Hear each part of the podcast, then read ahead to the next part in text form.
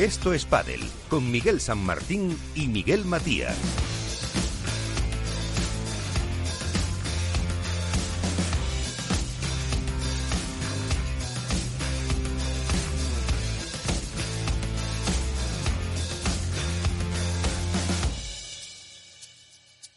Y todo el equipo que hace posible que estemos aquí cada semana. Como digo, buenas noches con eh, Félix Franco al frente de la parte técnica y todos los eh, colaboradores en un programa en el que, pues aprovechando la ausencia de los eh, jugadores que están en México después de Buenos Aires, en el que ganaron Paquito y Dineno, pues vamos a mm, repasar un poco cómo ha sido la temporada, quién va a ser el número uno eh, alguna apuesta para el máster y también ver eh, cómo ha sido el transcurrir de las chicas en una temporada que para muchas ha terminado ya, excepto para las primeras parejas que se irán a ese Master Final de Madrid Arena de mediados de este mes de diciembre ya. Así que vamos a repasar todo eso. También nos iremos hasta Argentina para conocer eh, cómo se ha vivido allí ese Buenos Aires eh, Padel Master que ha tenido, pues eh, como todos, sus luces y sus sombras. todo esto será durante los próximos minutos de radio, pero como siempre, lo primero es conocer la actualidad que nos trae Iván Hernández contra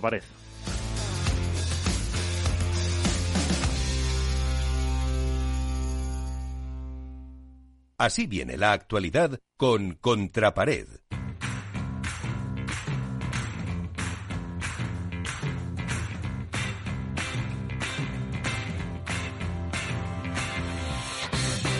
Ya no queda nada, apenas la prueba de México, después tenemos el Master eh, Final, ha terminado Buenos Aires. La actualidad, eh, ¿qué ha pasado en el mundo del pádel? Nos lo trae cada semana Iván Hernández contra pared. ¿Qué tal? Muy buenas noches. Muy buenas noches, Miguel. Pues nada, yo creo que la actualidad viene muy movidita, muy movidita. Nos meramente en el aspecto deportivo del torneo de Argentina, en el cual eh, pues eh, Martín Dineno y Paquito Navarro, después de siete finales consecutivas, consiguieron un nuevo trofeo, esta vez en casa de Martín, yo creo que una auténtica exhibición deportiva por parte de Paquito Navarro durante todo el torneo y en especial en la final. Hay que recordar a los oyentes que en el segundo juego Agustín Tapia notó una pequeña molestia en su hombro al rematar un remate por cuatro, que bueno, no le impidió seguir eh, en la final, pero que sí que a lo mejor pudo quedar mermado para el resto de la final.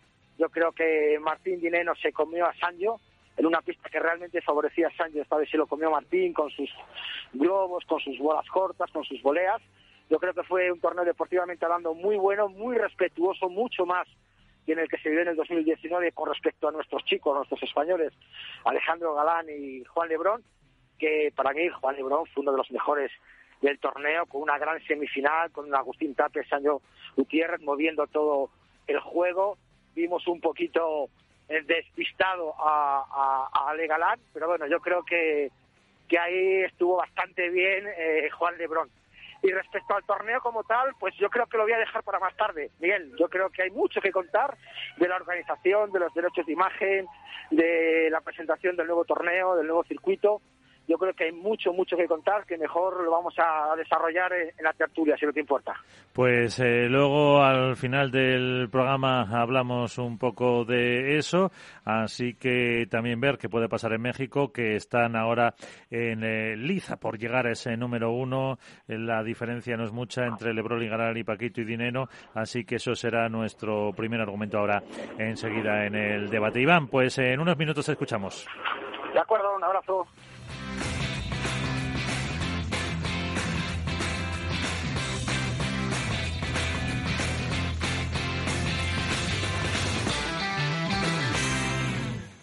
Hook Paddle patrocina esta sección. Hook Paddle Time is now.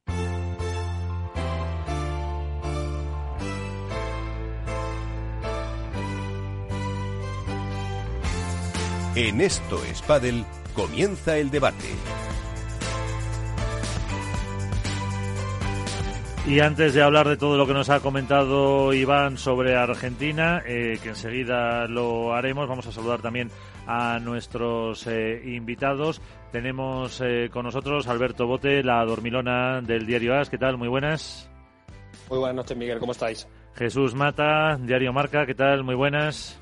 Hola Miguel, buenas noches a todos. Pues eh, vamos a ir luego enseguida recibiendo más eh, compañeros, pero eh, al margen de Buenos Aires, del que, como digo, enseguida hablaremos por los apuntes que, que hemos hecho, vamos a mm, ver también mm, cómo está esa lucha por el número uno. me corregiréis, pero creo que fue la séptima final consecutiva de Paquito y Dineno en la que se hacían con el eh, triunfo y a la espera de México, ¿cómo queda ahora em, todo para eh, ese Master eh, Final con ese número uno en juego? ¿Cómo lo veis, Alberto?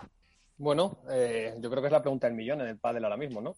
Saber quedan dos pruebas, eh, queda México y queda el Master Final. Eh, creo que son unos 2.500 puntos los que se reparten aproximadamente, 2.300 aproximadamente. Y todo va a estar, todo está muy ajustado, sobre todo ya no por el hecho de, quién es el favorito o el aspirante al número uno. Creo que Galán y Lebron son los claros favoritos a mantener el, el liderato del ranking, sino en este caso creo que tienen mucho que ver las dinámicas. Y, y los momentos que Paquito Navarro lo decía, lo recalcaba mucho después de la final de, Argentina, que sabían que el deporte es cíclico, que se vive también de estados o picos de forma y que ahora mismo pues el suyo estaba siendo positivo y que si se les ponía tiro iban a ir a por él. Y en la contrapartida están Galán y Lebron, los Galán y Lebron que no atraviesan eh, el pico de regularidad que era característico en su juego. Ya no que ganen, porque en el deporte solo gana uno, una pareja en este caso, pero sí se echa en falta una cierta regularidad eh, en su juego que sí podíamos ver durante algunos tramos de esta temporada y especialmente en el 2020. Eh, estaba mirando el, ranking, bueno, la race, eh, ahora mismo tenemos a eh, Lebron y Galán con 11.585 y Paquito y Dineno 10.840. Así aproximadamente para un tío de letras son 700 puntos, que tampoco es una diferencia ni mucho menos insalvable. Ojo que también Sanio está a 8.100, son, bueno, son 2.000 600 eh, aproximadamente. Eh, ¿Cómo lo ves tú, Jesús? Y también hemos incorporado ahora a otro, a otro compañero que enseguida saludamos. Bueno, yo un poco la dinámica de, Alberto, ¿no? Que comentaba esa, esa, buena línea que siguen manteniendo Paquito y Dineno y que ahora mismo, pues fíjate, a falta de, dos torneos, ¿no? De este torneo de México y del Master Final, eh, están a tiro, están a menos de mil puntos, que quién se lo iba a decir, pero es que al final, bueno, pues en el deporte, como decíamos, manda esa regularidad. Eh, Jesús, perdemos la, la conexión. Eh, con un segundito, enseguida recuperamos la conexión con Jesús que se nos, eh, se nos pierde. Saludamos mientras a Carlas Prats, que es pues todo en Padel 2.0 o Padel 20. No sé cómo te gusta más, Carlas. ¿Qué tal? Muy buenas noches. Gracias por estar con nosotros. Muy buenas noches, Miguel. Me da igual, hay gente que habla del Padel 2.0, Padel 20, en las redes sociales no existe el punto, con lo que Padel 20, Padel 2.0 es lo mismo. Muchas gracias por hacerme pasar este ratito con vosotros. Pues estamos con eh, Alberto Botelea, Jesús eh, Mata de, de que yo creo que recuperamos enseguida, hablando un poco de cómo se ve esa lucha por el número uno y ahora también te preguntaremos un poco por cómo eh, veis vosotros esa temporada de, de, las chicas, pero la, esa lucha por el número uno eh, lo que apuntaba Alberto sobre la dinámica que es muy importante de, de unos y, otros. ¿Cómo lo ves tú? Pues yo estoy con, Alberto y la verdad es que antes de nada pues eh, se agradece que haya que haya estas fluctuaciones a nivel de distintas parejas que vayan arriba de todo y que vayan capitalizando estas victorias, porque así el torneo también es más vistoso y no siempre es lo mismo que habíamos vivido en años precederos, que habíamos visto que siempre las mismas parejas eran las que ganaban. Y como dice muy bien Alberto, yo creo que son dinámicas, ¿no? Vimos una dinámica inicial de, Galán Lebrón, pues que era un séquito de, victorias, y ahora, pues lo que hemos dicho muchos, ¿no? el gran año que está haciendo Paquito, que para mí es de los mejores que está haciendo últimamente de la mano de un Martín Dineno que ha resurgido después de unos años complicados, la verdad es que son, son puras dinámicas, son puras dinámicas. Eh, Jesús, que no te escuchamos, ya podéis debatir un poco los, eh, los tres que sois los que sabéis.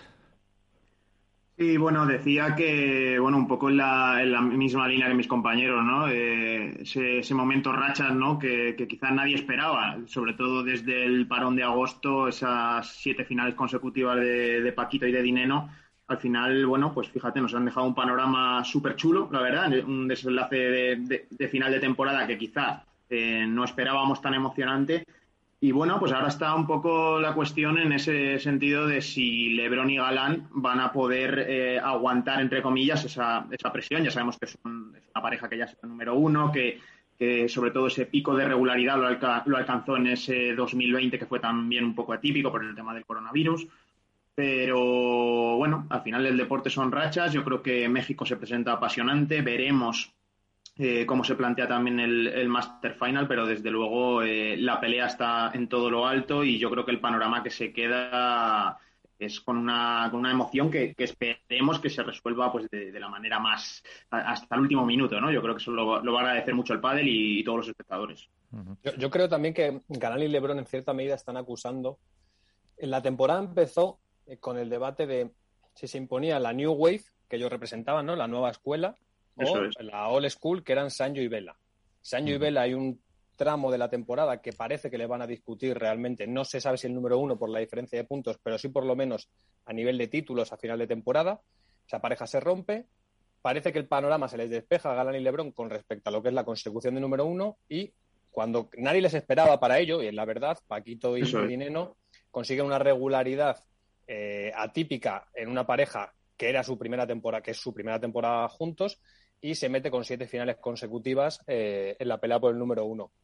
Yo creo que más allá de que cómo acabe la cosa, que insisto, creo que es una cuestión de dinámicas y sobre todo de, sensaciones, eh, al igual que Paquito y Dineno ahora están, como se dice, con la flechita para arriba y lo que tocan lo convierte en oro, no pasa lo mismo con Galén y con Lebron. Se les ve bloqueados en ciertos momentos, su, actitud corporal, cómo empastan en el juego, cómo resuelven según qué situaciones, no es la misma eh, como lo hacían eh, anteriormente. Pero para mí es muy positivo ver como una pareja que todos hemos llamado a que va a ser, a que tiene que ser la que domine el pádel en el próximo lustro, por, eh, por, posición, por posición de juego, estilo, características, propuesta, la reinvención a un juego mucho más agresivo y demás, ver cómo son capaces de, de afrontar una temporada en la que han tenido que sobreponerse o en la que tienen que sobreponerse a pelear en el número uno con Vela y Sancho, casi nada, y con Paquito y Dineno, porque Dineno está también dentro de esa bolsa de jugadores que está llamado a estar los próximos cinco años. Entonces, me parece muy interesante ver si el proyecto es sólido,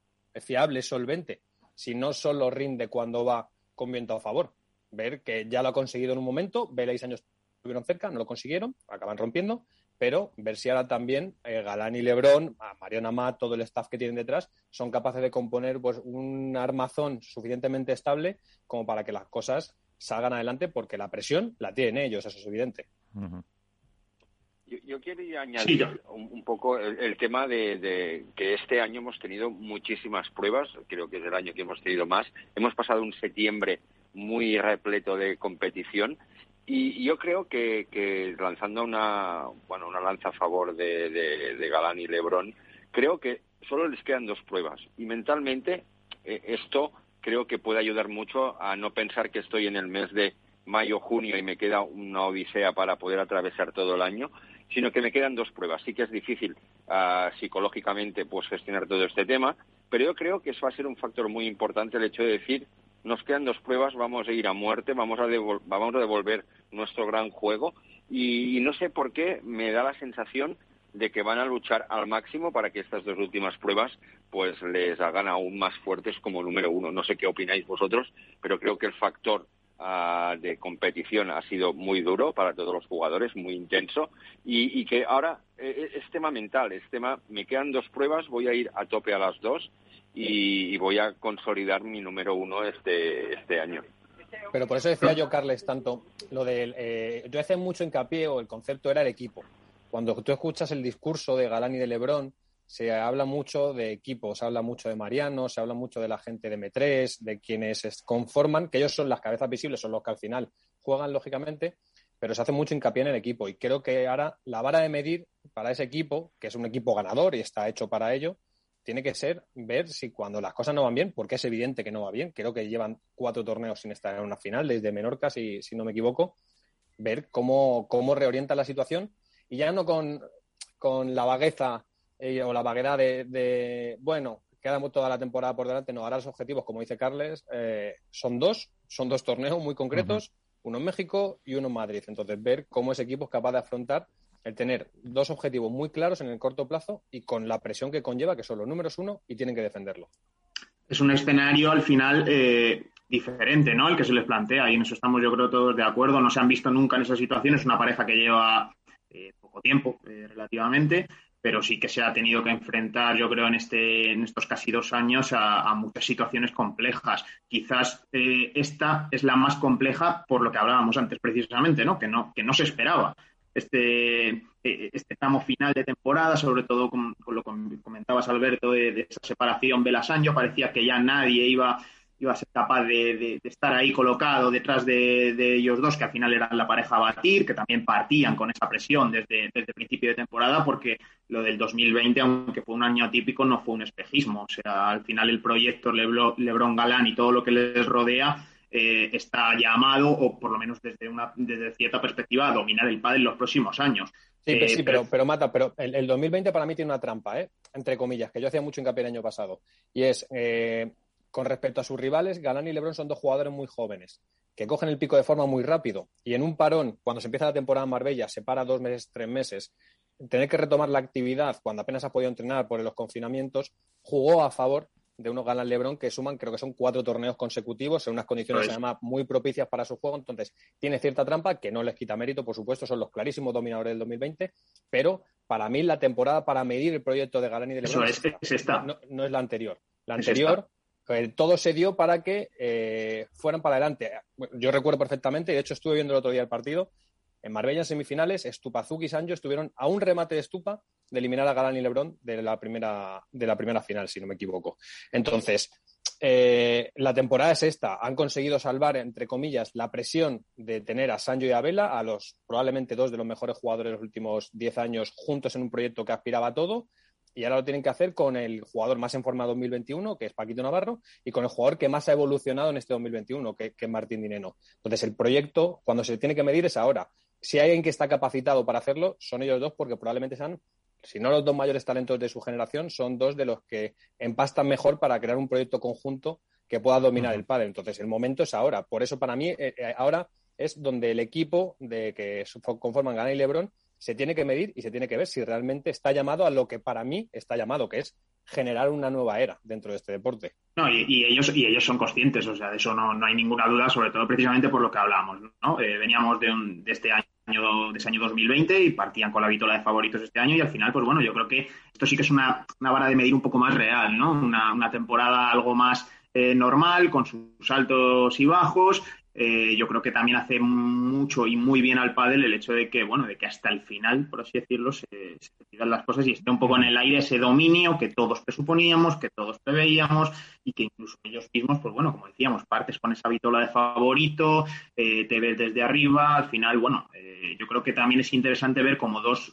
de los mejores jugadores de su generación, sin ninguna duda, en un proyecto juntos, quieren darle continuidad y ver cómo afrontan esos, esos baches, esas situaciones eh, ya límite. Y ya ahora mismo el límite porque quedan dos torneos. Y, en estos dos torneos es donde se va a decidir todo. Claro, pero, el problema viene del juego, Jesús, al final. Carlas, tú habla cuando quieras, ¿eh? ¿Qué? Sí. No, le decía Carlas que sigue, sigue, sigue, Alberto, sigue, Alberto. estamos siendo un poco invasivos. Sigue, Alberto. Que no, que yo digo que el problema al final viene, viene del juego. O sea, ya no hay, no hay, que restarle mérito a Paquito y a Dineno, que se han metido en estas siete finales consecutivas, porque son la pareja más en forma desde verano a, esta parte. Pero para mí, eh, Galán y Lebron evidencian problemas de juego que no habíamos visto hasta el momento. Y, y creo que es una realidad. No tienen soluciones a según qué situaciones de juego que antes sí tenían. No son capaces de mover la pelota con la efectividad y la voracidad con la que lo hacían antes eh, a nivel de pareja hay ciertos momentos en los que no consiguen mantener una regularidad que antes era muy habitual en ellos. Precisamente además en pistas donde son lentas, donde más diferencias acaban, ahora no consiguen hacerlo.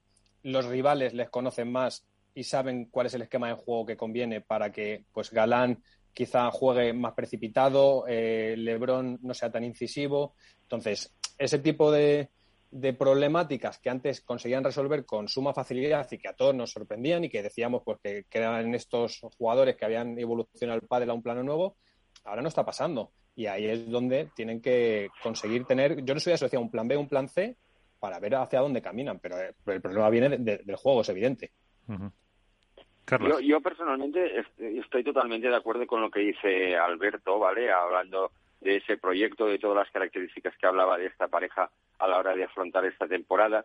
Y, por eso hacía yo hincapié un poco en el tema psicológico, ¿no? ¿no? El hecho de que ellos han demostrado que son capaces de hacerlo lo mejor posible y también son, han demostrado que hay momentos de, bajón que les impiden poder llegar a, las, a, las, finales y poder conseguir títulos como hicieron al principio de temporada. Y por eso me refería yo un poco al tema ese, ¿no? Al tema de que psicológicamente pensar que faltan dos pruebas, que sabemos que México, todo el mundo ahora que está diciendo, pues la altura, el tema de las bolas, la presión de las bolas y todo eso, puede, podría llegar a, facilitar un poco el camino al título para Galán Lebrón. Yo creo que, el hecho de pensar, vamos a luchar, nos quedan tres semanas a tope para poder conseguir y, y aún hacer más fuerte nuestro número uno, yo creo que esto es muy importante y creo que el trabajo de equipo, como decías tú, la técnica la tienen, em, han demostrado que son y pueden ser campeones donde quieran y creo que va a ser crucial. Creo que, no sé,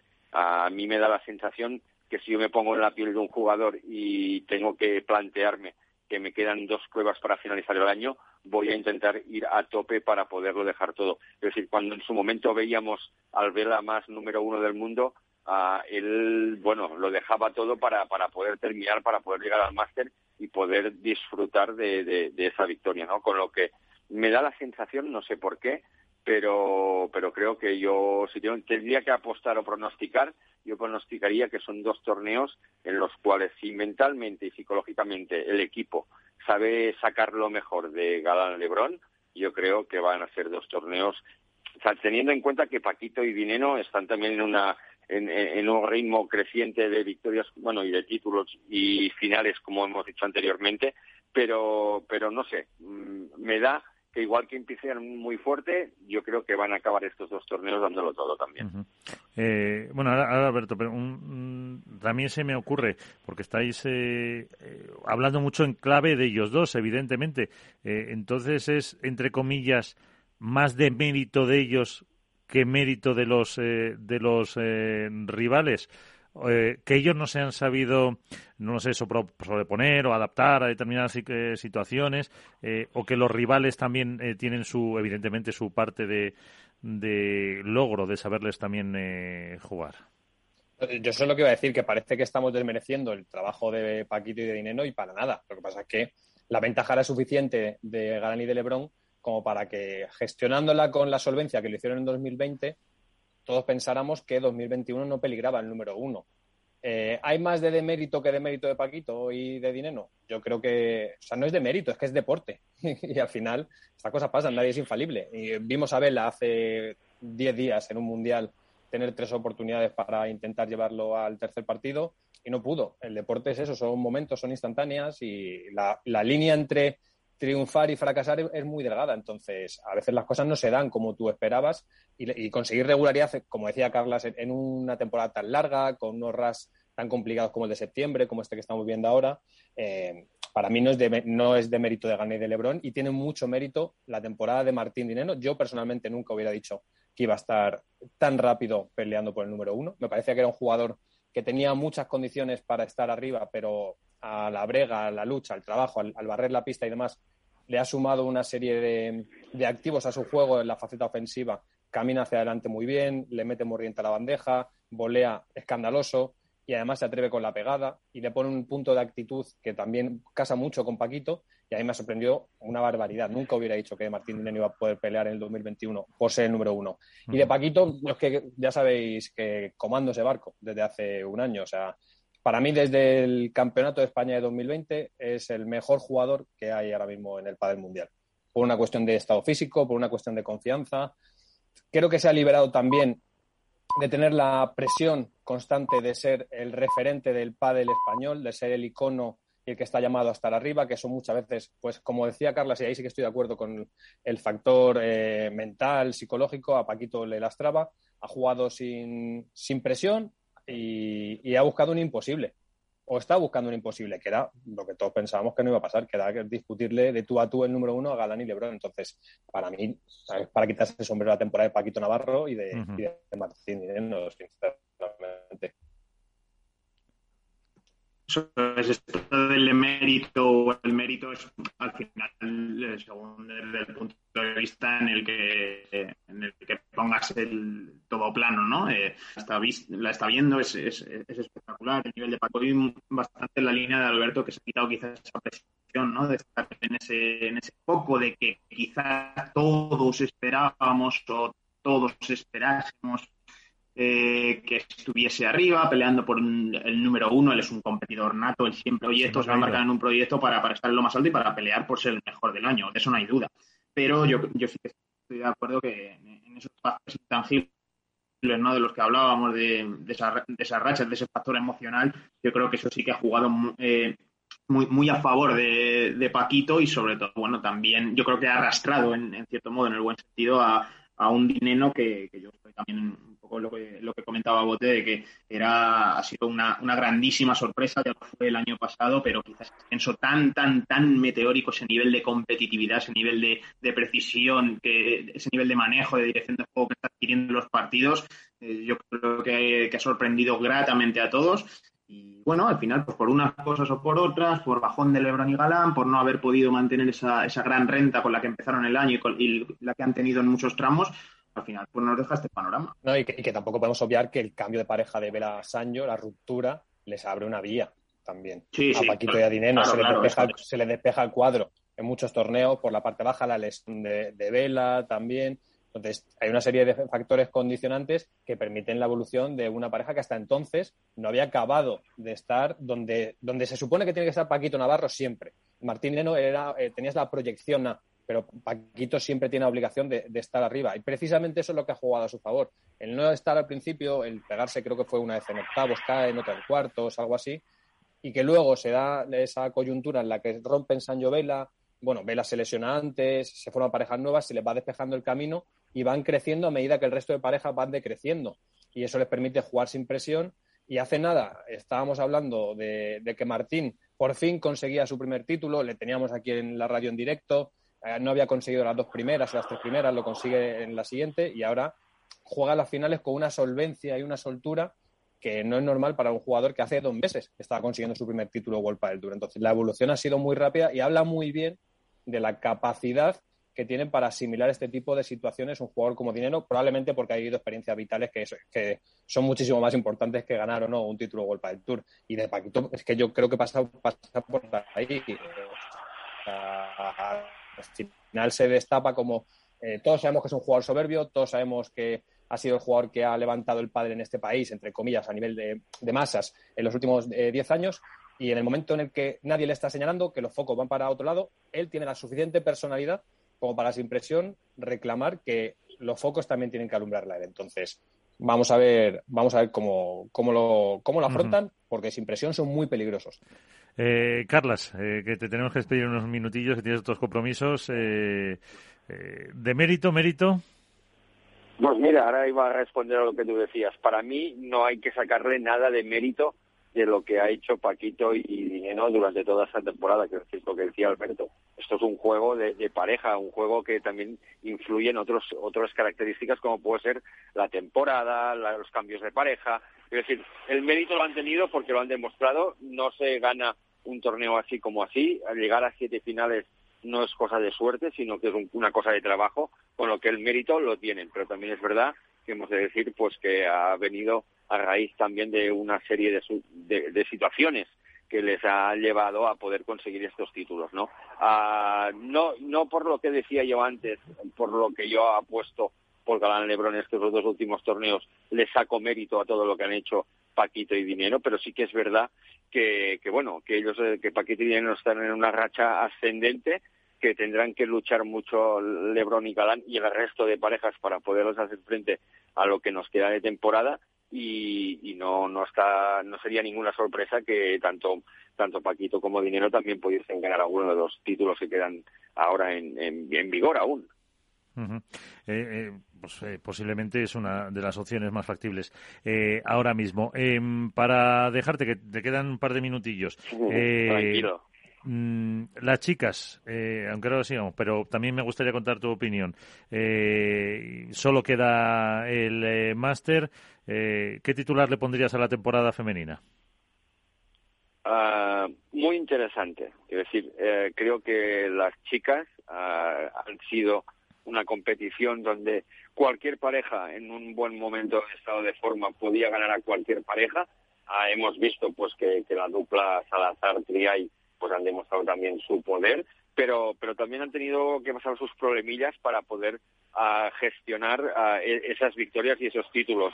La verdad que en, general yo creo que 2021 ha sido un año donde todos los aficionados del pádel que veníamos de muchos años para atrás hemos podido disfrutar de que no antes de llegar al pabellón sabíamos quién ganaría, sino que había una serie de factores que, que bueno, pues que nos han sorprendido a todos, parejas como, como la de Delphi Brea y Tamara Icardo, que creo yo que muchos no dábamos no contábamos con ellas para este 2021 y parejas que aún tienen que acabar de explotar como, como Ari y Paula José María, es decir, o la nueva pareja formada al final de todo como Lucía Sainfi y Marta Marrero, que yo creo que si no hubiese sido por la lesión de, de Marta, pues hubiésemos visto también, pues bueno, pues grandes partidos y bueno, eso es positivo de cara a un máster final y también es positivo para plantear una temporada que viene que seguramente va a seguir siendo emocionante como este año.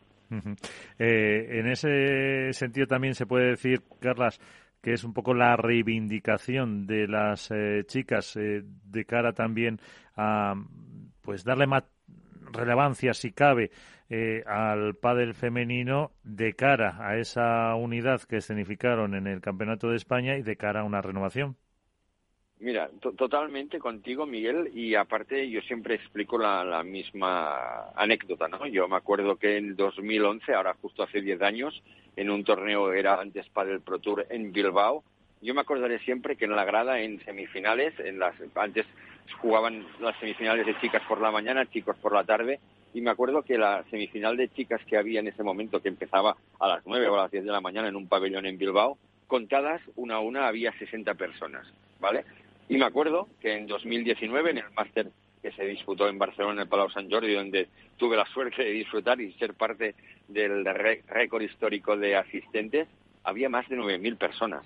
Es decir, aquí podemos ver un poco que, la evolución tanto del pádel, del pádel femenino ha, dado un salto brutal, que, que, yo soy el primero que no pensaba que pudiese llegar a tener este boom tanto a nivel de espectadores como a nivel de la internacionalización que ha habido del deporte y la verdad es que a mí me alegra porque aparte muchos lo decimos, ¿no? Que el pádel femenino es un poco más el que se asemeja a lo que jugamos los amateurs, ¿no? Aunque con, con mucha diferencia, ¿no? Pero pues, para mí el pádel de los chicos es otro deporte, el pádel de las chicas pues lo podemos asimilar un poco más, ¿no? Con lo que yo sigo pensando que esto seguirá en crecimiento y que la reivindicación de las chicas a todos vamos a apoyar por ellos para que siga creciendo.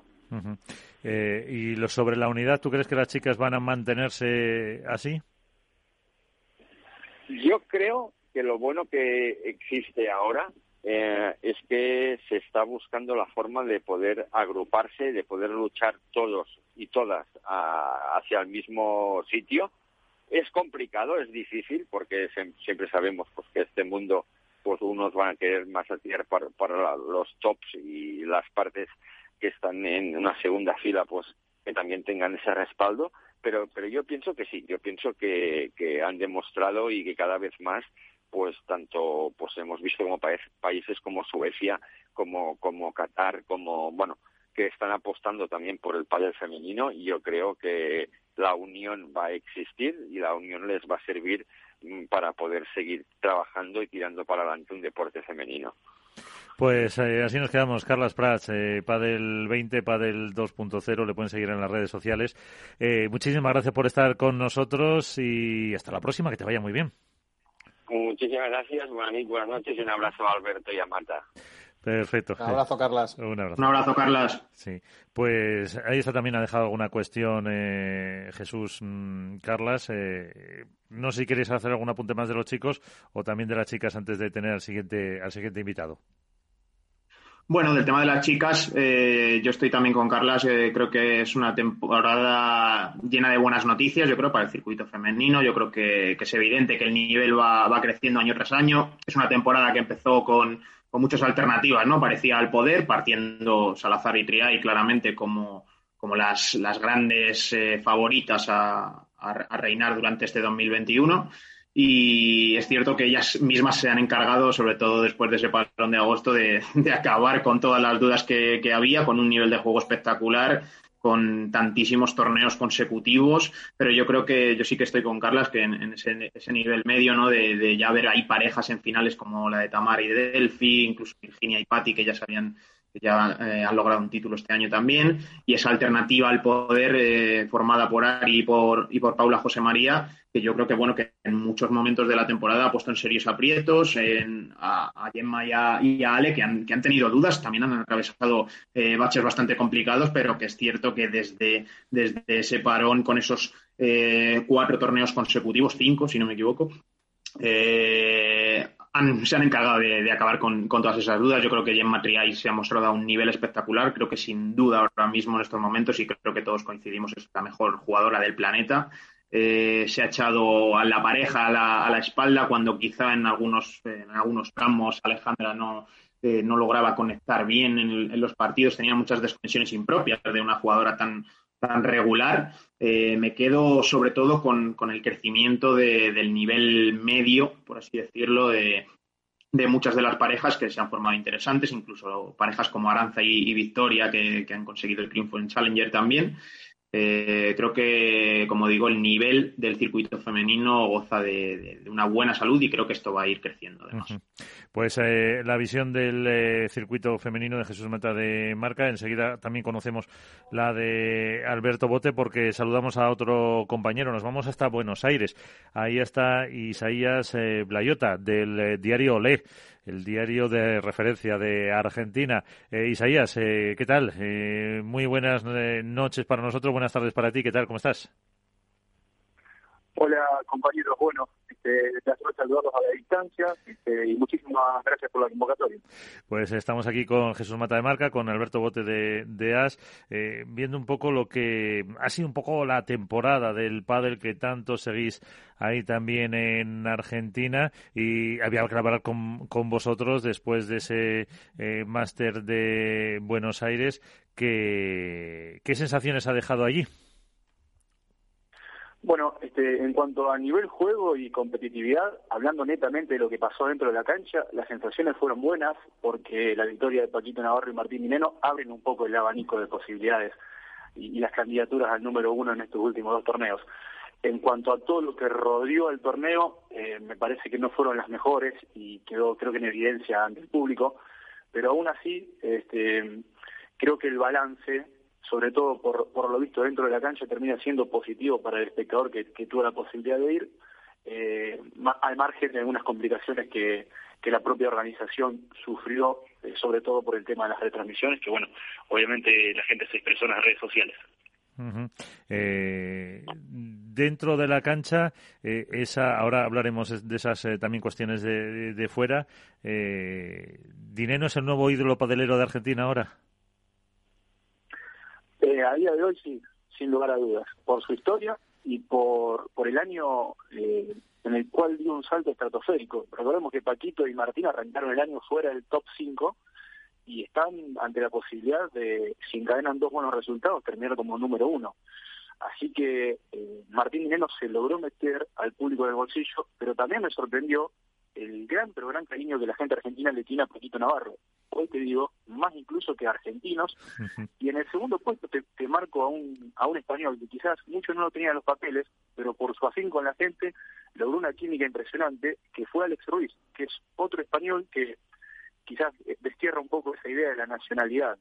Ale Galán incluso también juega a Senado, pero me parece que Martín Minén y Paquito Navarro hoy son la pareja preferida de la gente. En la final quedó en evidencia, al margen de que Agustín Tapia es bueno uno de los de los grandes proyectos que salieron en el último tiempo de Argentina y que Sancho Gutiérrez ha sido número uno y tiene una gran trayectoria, pero la gente durante todo el torneo estuvo con Paquito y con Martín.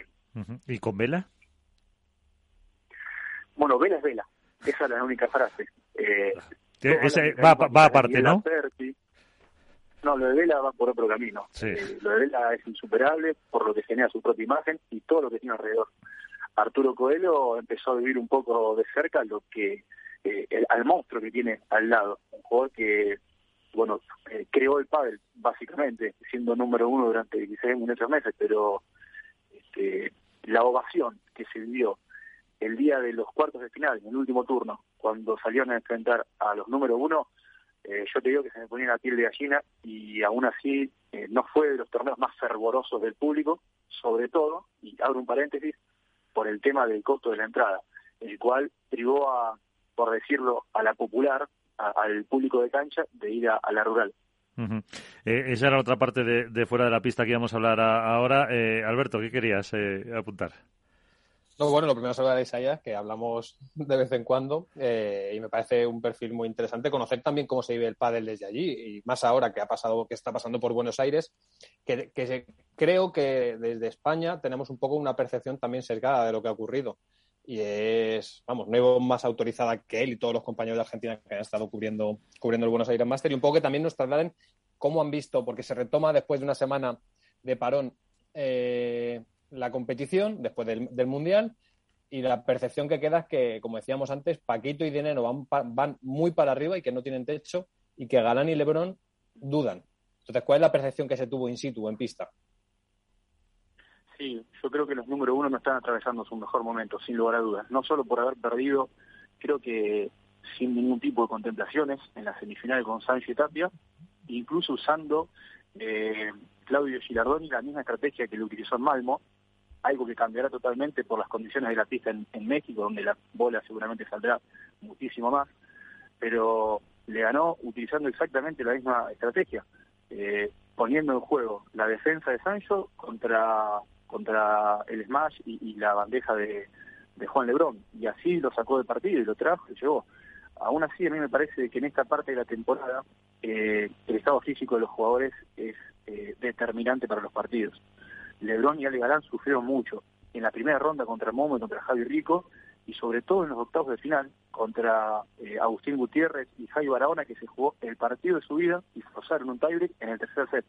Entonces, más allá de que lograron sacar con cierta cintura el partido del cuarto contra Vélez Coelho, me parece que el trajín que vienen sufriendo físico, no solo por los viajes, porque venían de Suecia, de Qatar, Buenos Aires y ahora México, sino por la presión del ambiente y por el desgaste de cada partido, sabiendo que cualquier pareja que le gane el número uno va a ser, bueno, portada de, marca, de AS, de Olé o de donde sea, eh, es, un factor eh, determinante también.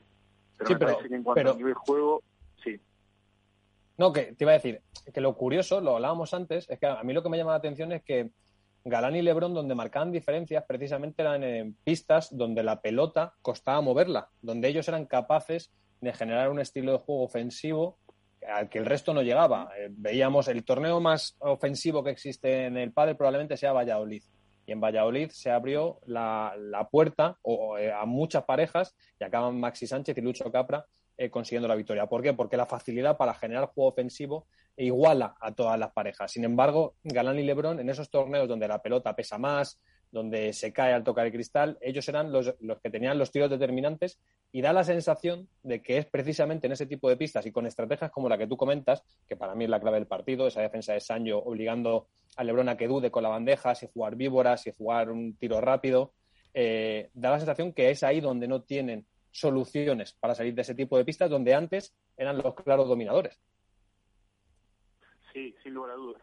Eh, pero el, tipo de pista en Buenos Aires era raro, era distinto, porque tenía un filamento en el cual los jugadores decían que comían mucho la pelota y era muy rápida de abajo, es decir, eh, vi infinidad de cantidad de puntos que se ganaron a través de la víbora, eh, que era muy difícil de levantar, y ahí, por ejemplo, Martín Dineno era imposible hacerle un punto, pero después en la pegada no tanto. No sé si por cómo estaban colocados los cristales, hubo un montón de recuperaciones que terminan haciendo dudar a los número uno, sobre todo a Juan Lebrón, que en jugadas en las cuales uno decía, bueno, acá le pegue, se atrae, dudaba y terminaba quizás jugando dos o tres bolas más y terminaba perdiendo el punto. Y eso sumado ante que cada error de Juan Lebrón, sobre todo Lebrón, no de Galán, el público parecía que se le venía abajo y hasta le festejaba los errores, bueno, eso le terminó comiendo la cabeza, sobre todo en el partido de las semifinales. Pero la pista era muy rápida por abajo, pero lenta por arriba, porque si bien acá hace mucho calor, al ser indoor estaba el aire acondicionado, el, aire acondicionado prendido y muy fuerte, y dentro de la rural hacía mucho frío. O sea que son han sido muchos eh, condicionamientos también para para, eh, para esos eh, jugadores y como decías también hubo sus eh, ciertas críticas por, por los cristales. Em, entonces, mm, además de lo que decías de los precios de la entrada, de los problemas con la retransmisión a través de YouTube, ¿eso ha dejado un poco de, sensación agridulce en el aficionado también? Sí, sí. El tema de la entrada se sabía desde hace mucho y fue un tema de debate y de discusión durante la previa. Pero uno más o menos terminaba entendiéndolo por el contexto general del país, que bueno, traer un evento desde Europa, eh, en el cual los premios son obviamente en moneda en euro, y ante una economía argentina debilitada por el peso, si uno hacía la comparación y el tipo de cambio, eh, la entrada seguía costando 100 euros, para que tengan un ejemplo. Claro, en 2019 100 euros eran 4.500 pesos, hoy son 20.000 pesos. Entonces, como aumentó tanto eh, la inflación, por decirlo de alguna manera, en relación a la ganancia de la gente y el salario, bueno, fueron muchas las críticas. Aún así, eh, la red estuvo llena, por ejemplo, en los cuartos de final, y no había más localidades, y luego en semi y final a un 85-90%. Pero el tema de la retransmisión me parece que fue el gran problema del torneo en sí. Eh, cuéntanos qué pasó, por si alguien no lo ha podido seguir por redes sociales. ¿Qué problema hubo con, con YouTube? Bueno, en los cuartos de final, los primeros dos partidos fueron a través de YouTube. Eh, fueron el de Chingoto Tello contra Stupasuk Ruiz y el segundo de, eh, si me ayudan, creo que fue el de Paquito y Martín, ¿no? Contra Maxi Sánchez y Lucho Capra. Luego cuando arrancaba el de Sancho y Tapia contra Ruiz y Pablo Lima, los primeros minutos del partido se vieron y automáticamente se cayó la transmisión y se bloqueó para Argentina por YouTube. Entonces la gente que lo estaba viendo entró en una especie de crisis.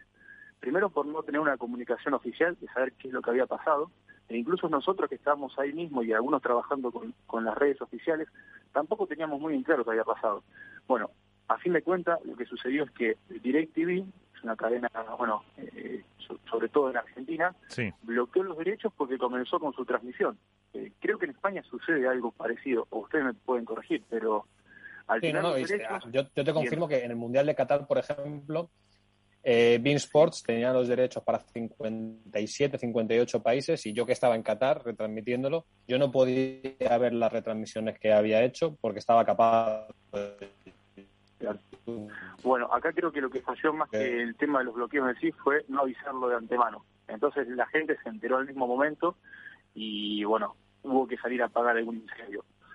Eso me parece que termina opacando un poco eh, el torneo porque eh, sobre la marcha tuvieron que empezar a descargarse una aplicación que si bien era gratuita los primeros siete días y pasó algo parecido a lo de América versus Europa, que vos podías verlo gratis pero con una eh, previa suscripción.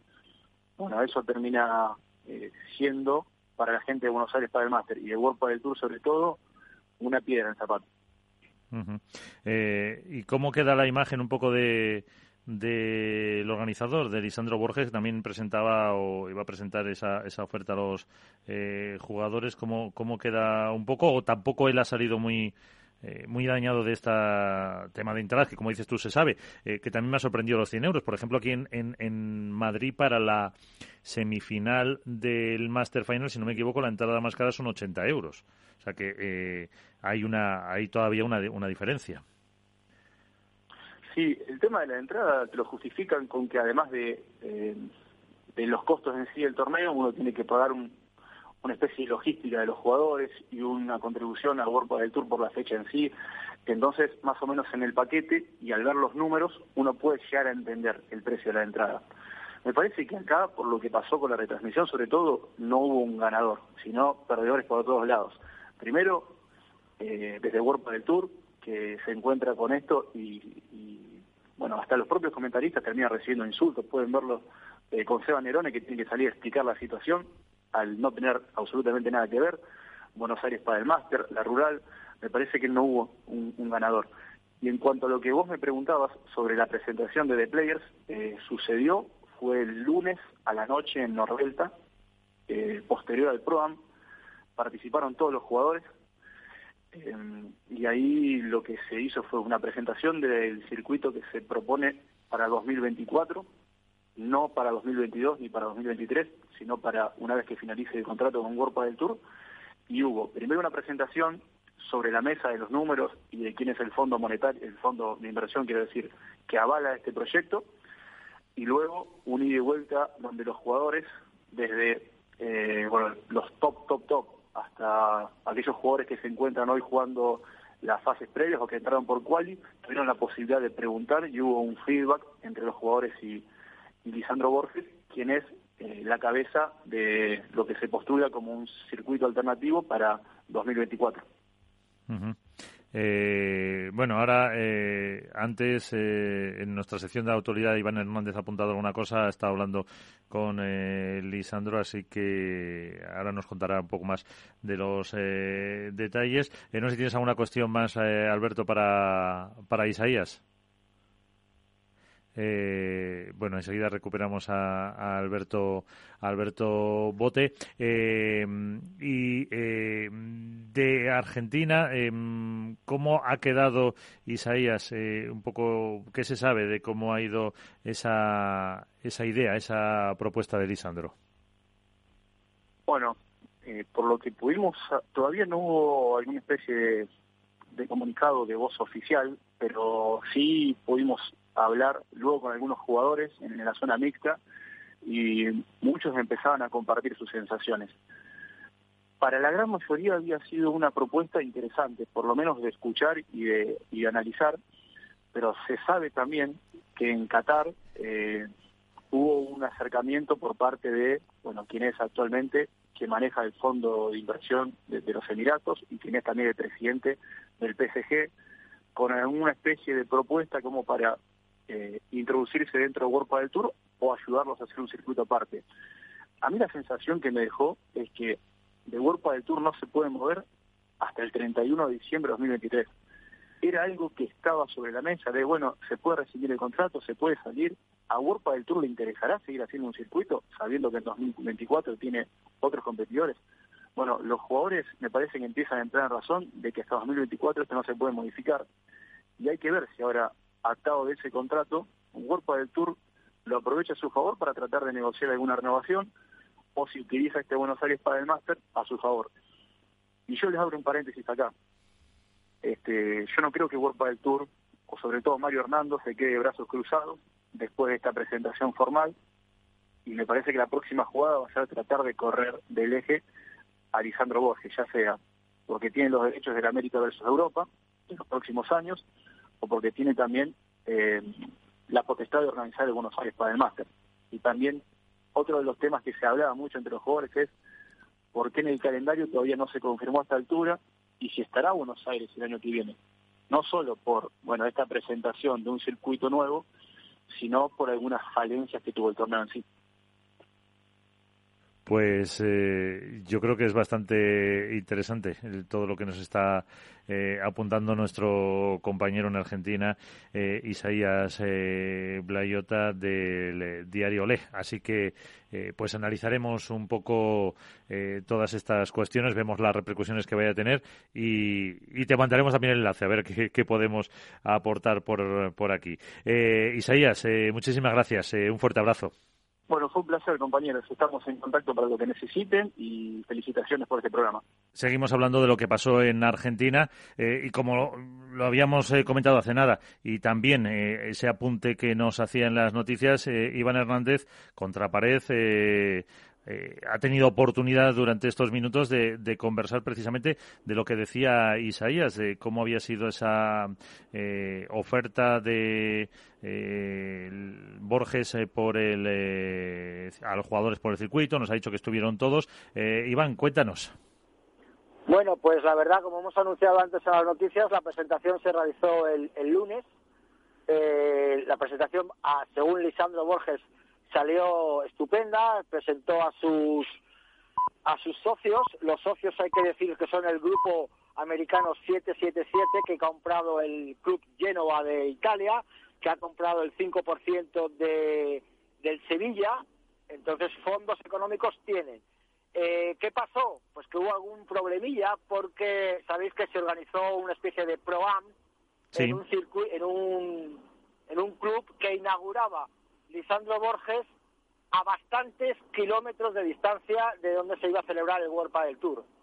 Esto llevó a, las molestias, por decirlo de alguna manera, de los jugadores, porque si Lisandro Borges, por una parte, estaba diciendo y vendiendo que, los jugadores tienen que cobrar por los clinics, tienen que cobrar por las exhibiciones por fuera de World del Tour, y resulta que aquí más o menos Lisandro Borges aprovechó la oportunidad del World del Tour para la inauguración de su propio circuito sin que los jugadores cobrasen.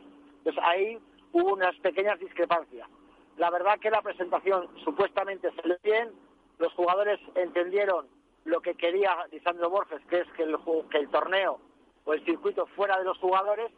Quizá algún jugador se quejó también de que hubo demasiado tecnicismo económico y menos protagonismo deportivo a lo que se quiere hacer, pero bueno, eso fue lo que se llama la, eh, lo que es la, la presentación del circuito, pero luego en otros aspectos dentro de la organización del World del Tour, pues como imagino que habrá contado Isaías, fue los problemas de los derechos de imagen, el corte que hubo de YouTube por toda la parte argentina, que bueno, eso fue, pues que claro, como toda empresa privada puede vender los derechos de, a la cualquier empresa, ¿no? En Escandinavia lo tiene Sky News, en Italia lo tiene otra otra empresa, y aquí pues se vendieron a DirecTV. ¿Qué problema hubo? que no se anunció, y ahí sí que lo ha reconocido públicamente World del Tour, perdón, Elisandro Borges, no se anunció previamente a los argentinos de, de, esa venta, de que esa plataforma iba a ser la que iba a emitir el World del Tour, y naturalmente, pues DirecTV en su momento cortó la comunicación de YouTube para toda Argentina. Sí, eso nos ha contado un poco, nos ha contado un poco ya eh, Isaías sobre sobre ya dos partidos y medio. Claro, y sobre la, la, oferta que se ¿Qué sensaciones tienen de, de aceptación, no aceptación? ¿Gustó, no gustó? ¿Algún detalle?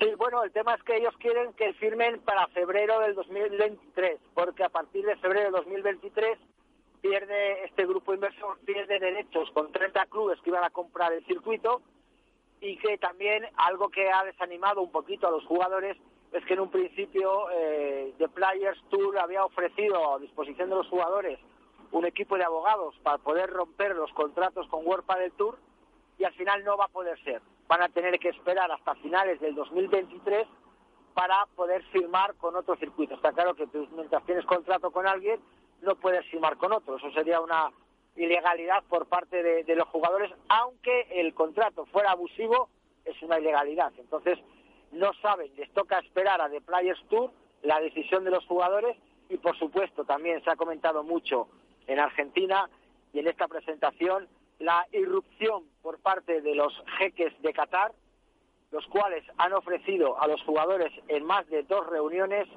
10 pruebas, y aquí viene una gran noticia, 10 pruebas del tipo Grand Slam en que cada prueba se garantizan 750.000 euros de premio.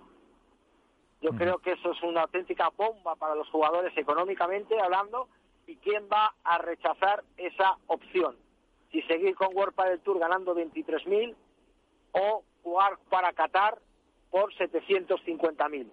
Ahí hay una diferencia económica bastante grande y bueno, ha habido muchísimas discrepancias, me imagino que, también lo ha dicho Isaías, que ayer mismo el World del Tour, mediante un correo electrónico, informó a Alessandro Borges de la ruptura del contrato que tiene confirmado con ellos para la realización del torneo América versus Europa, no así el torneo de World del Tour Buenos Aires Padel Master que nos ha asegurado que lo va a seguir haciendo, que ese contrato se mantiene.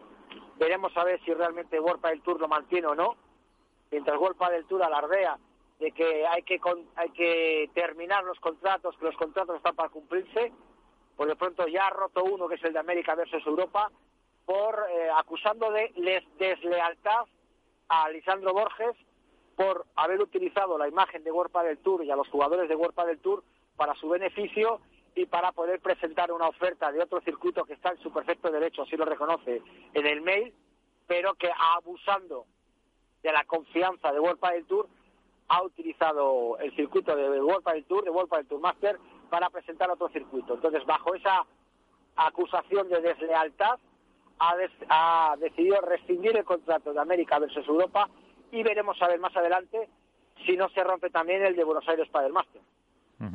Eh, veremos eh, a ver lo que lo que sale de, de esta eh, pues situación tan complicada que se presenta ahora y por terminar con este asunto Iván em, qué pozo te ha dejado de eh, esperanza de que cree que tendrán eh, jugadores, que tendrá éxito, que no tendrá éxito.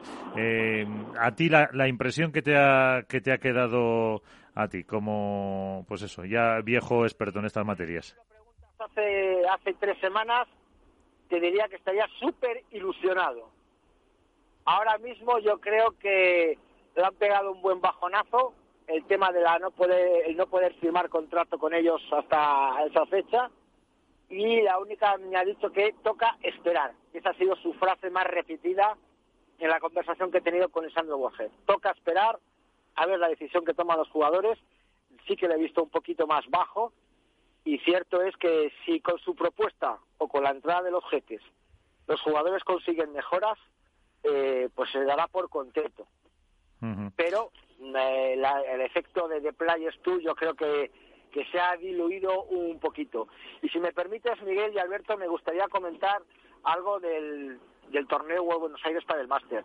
A mí realmente como periodista deportivo, como comentarista, o como llámenme como me quieran llamar, tuitero, lo que quieran, me dio auténtica envidia el cómo muchísimos periodistas argentinos o compañeros creadores de contenido, de Twitter, de Twitch, tuvieron infinidad de acceso a los jugadores, a las pistas, a los entrenadores, a, todo el tema informativo del circuito eh, de Buenos Aires para el máster, a diferencia de lo que tenemos aquí en España.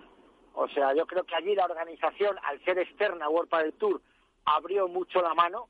También es cierto que me han comentado que hubo una persona que como en Instagram tenía 150.000 seguidores pero se dedicaba a informar de pesca, pues la dieron acreditación. Yo creo que lo uno es excesivo y lo otro es demasiado corto, pero yo creo que a, todos los compañeros que, tenemos en diferentes grupos de WhatsApp, argentinos, incluidos allá de que hizo un trabajo espectacular para las redes de World de Tour, Alejandro Ertola, Daniel de Catamarca, todos estuvieron muy cerca de los jugadores, dejándoles trabajar, dejándoles informar Cierto es que World del Tour llamó la atención a algunos de nuestros compañeros por emitir en directo partidos y trozos de partidos de World del Tour que saben que no se puede hacer. Pero bueno, la libertad existió en el acceso a las pistas, en, por decirlo de alguna manera, la ilimitada eh, acreditación a los medios de comunicación para poder informar de todo lo que sucedió. Cosa que aquí, pues se nos corta, se nos coarta, se nos impide informar y se nos impide las acreditaciones para informar del deporte que tanto nos gusta.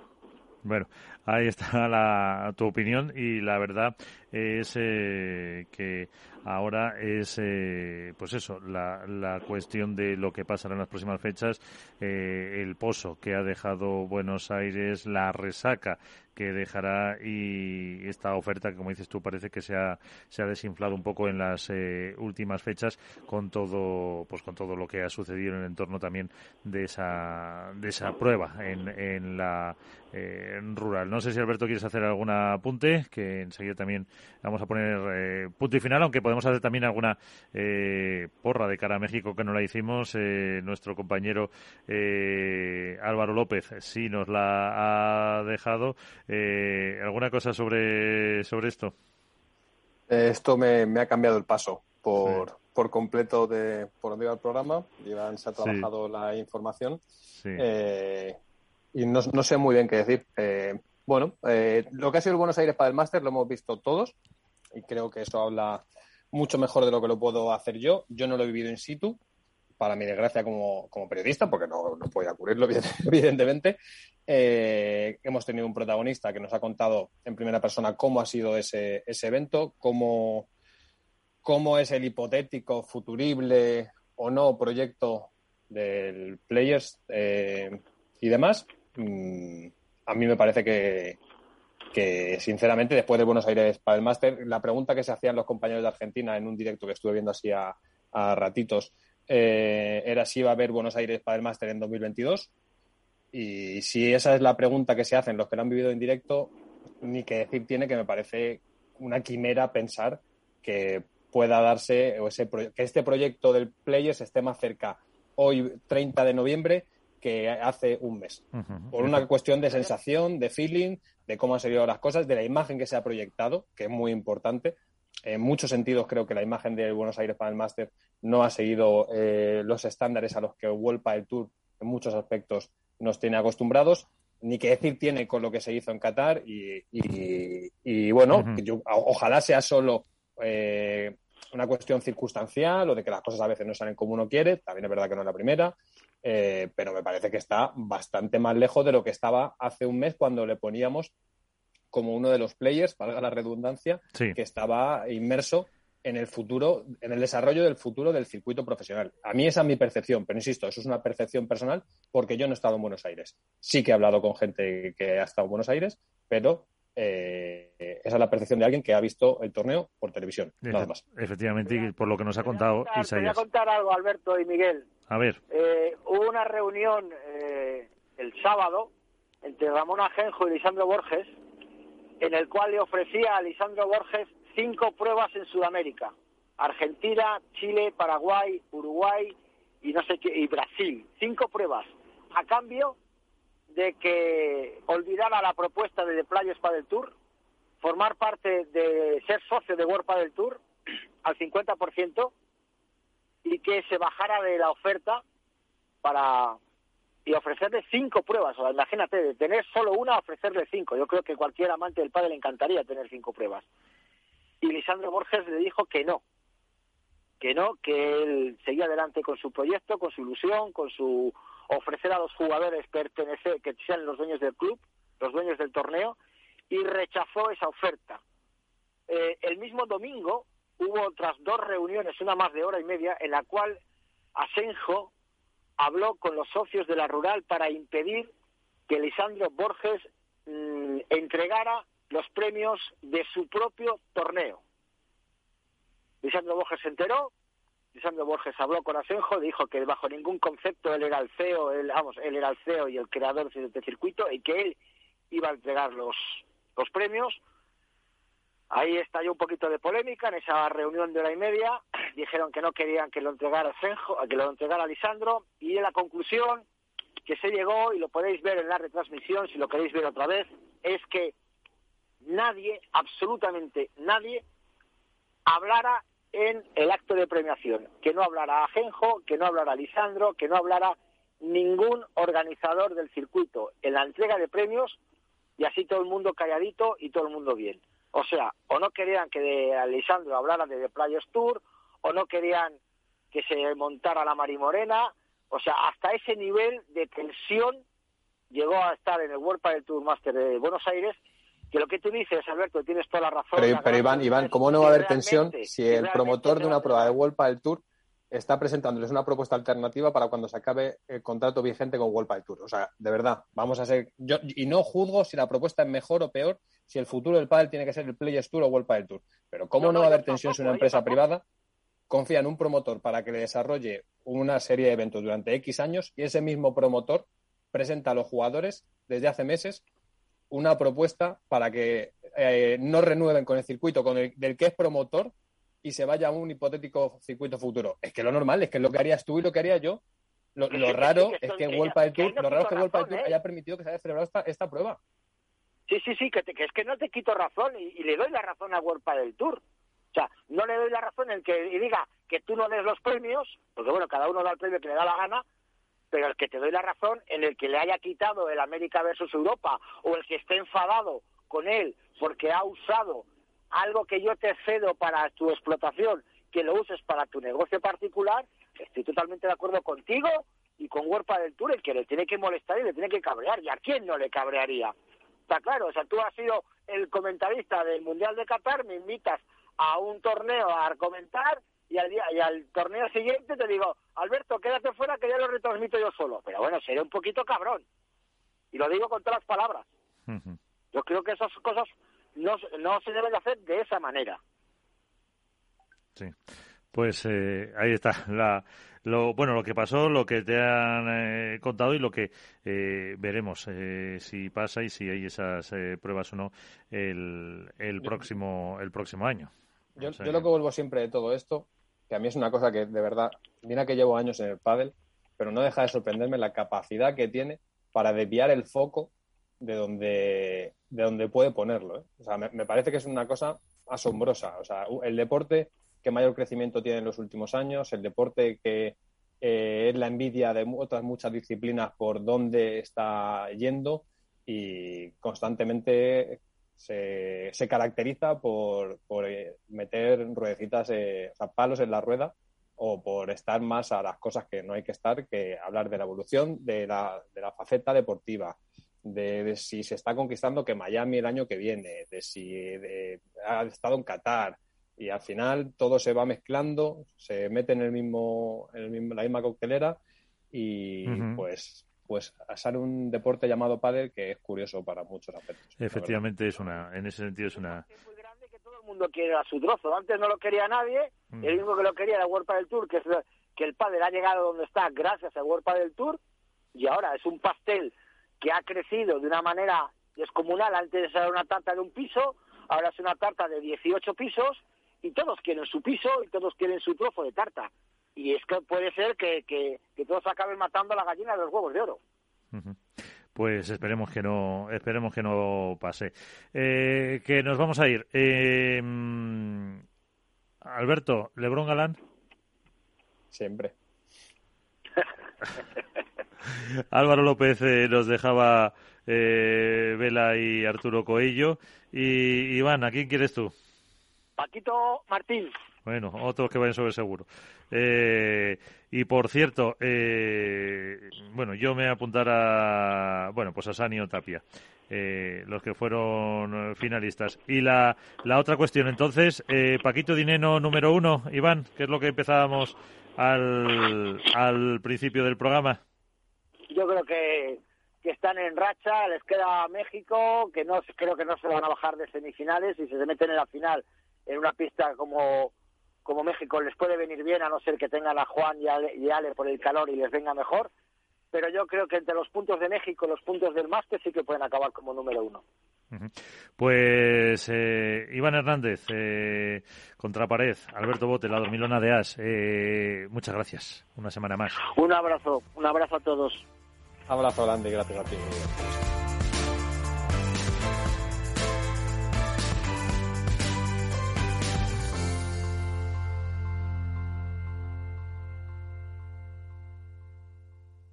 Hook Paddle ha patrocinado esta sección. Hook Paddle Time is now.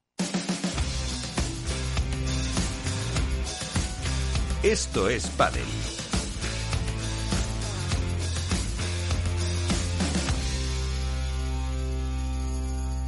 Pues ya, antes de poner el punto y final, nos queda el cierre, la conclusión que nos hace nuestro tuitero enmascarado en cuanto a la voz se refiere. Como saben, es eh, su opinión, la de Mangazo Tolili. En Facebook, en foros, en Twitter o por Instagram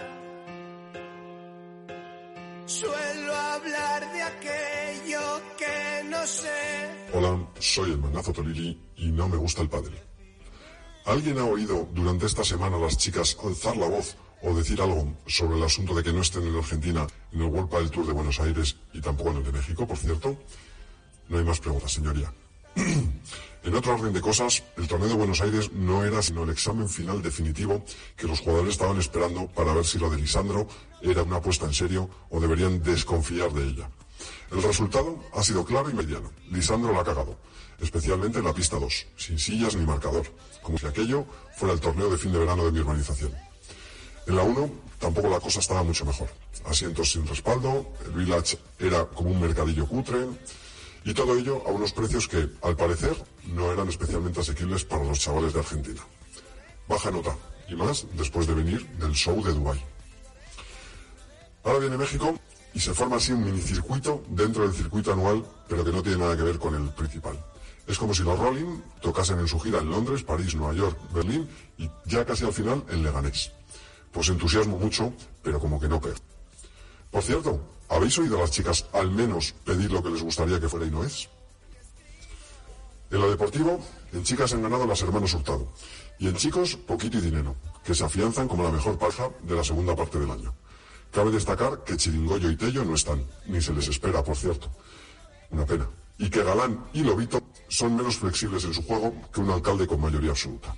Porque son los mejores, sí, pero saben tener plan B. El B, como siempre en la vida, es fundamental. Y ya para acabar, los de padeleros, ¿sabemos algo de ellos? Buenas noches.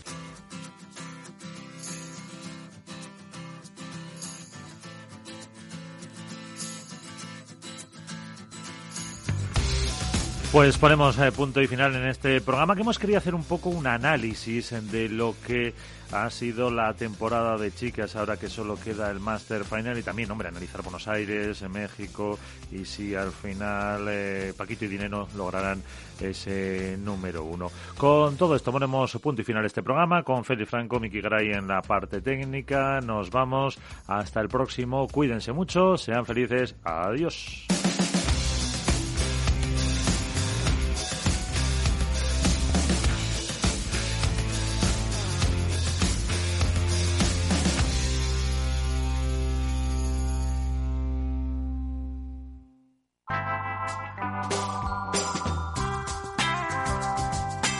Radio. Música y mercados.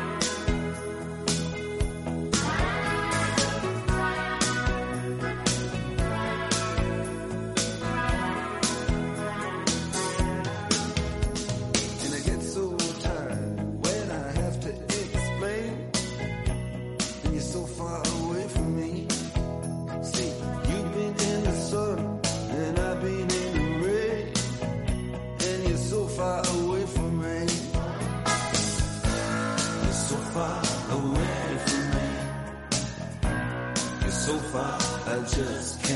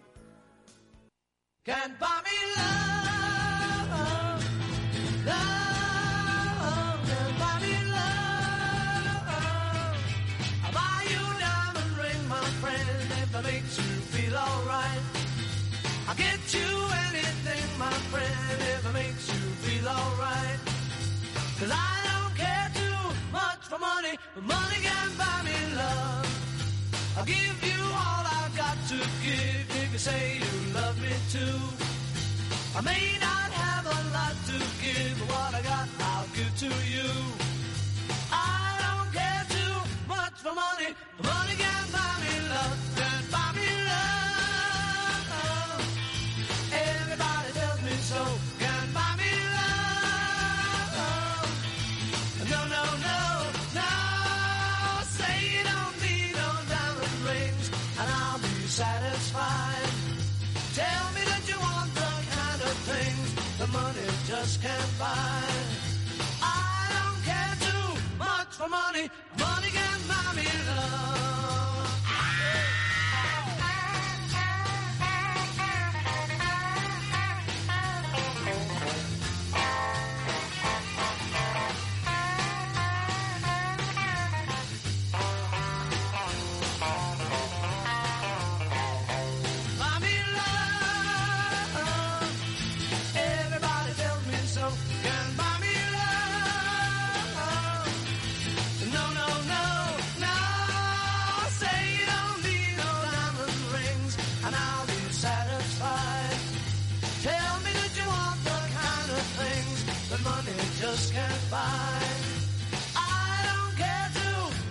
Money.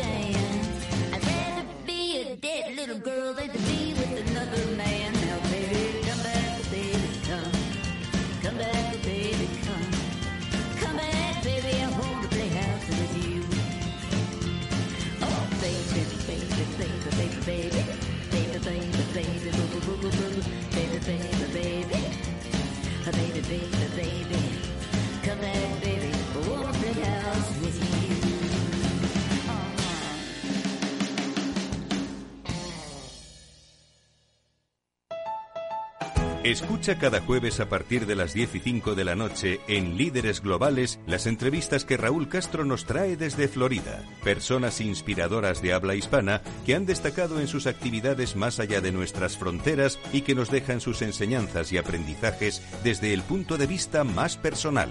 Líderes Globales con Raúl Castro en Capital Radio.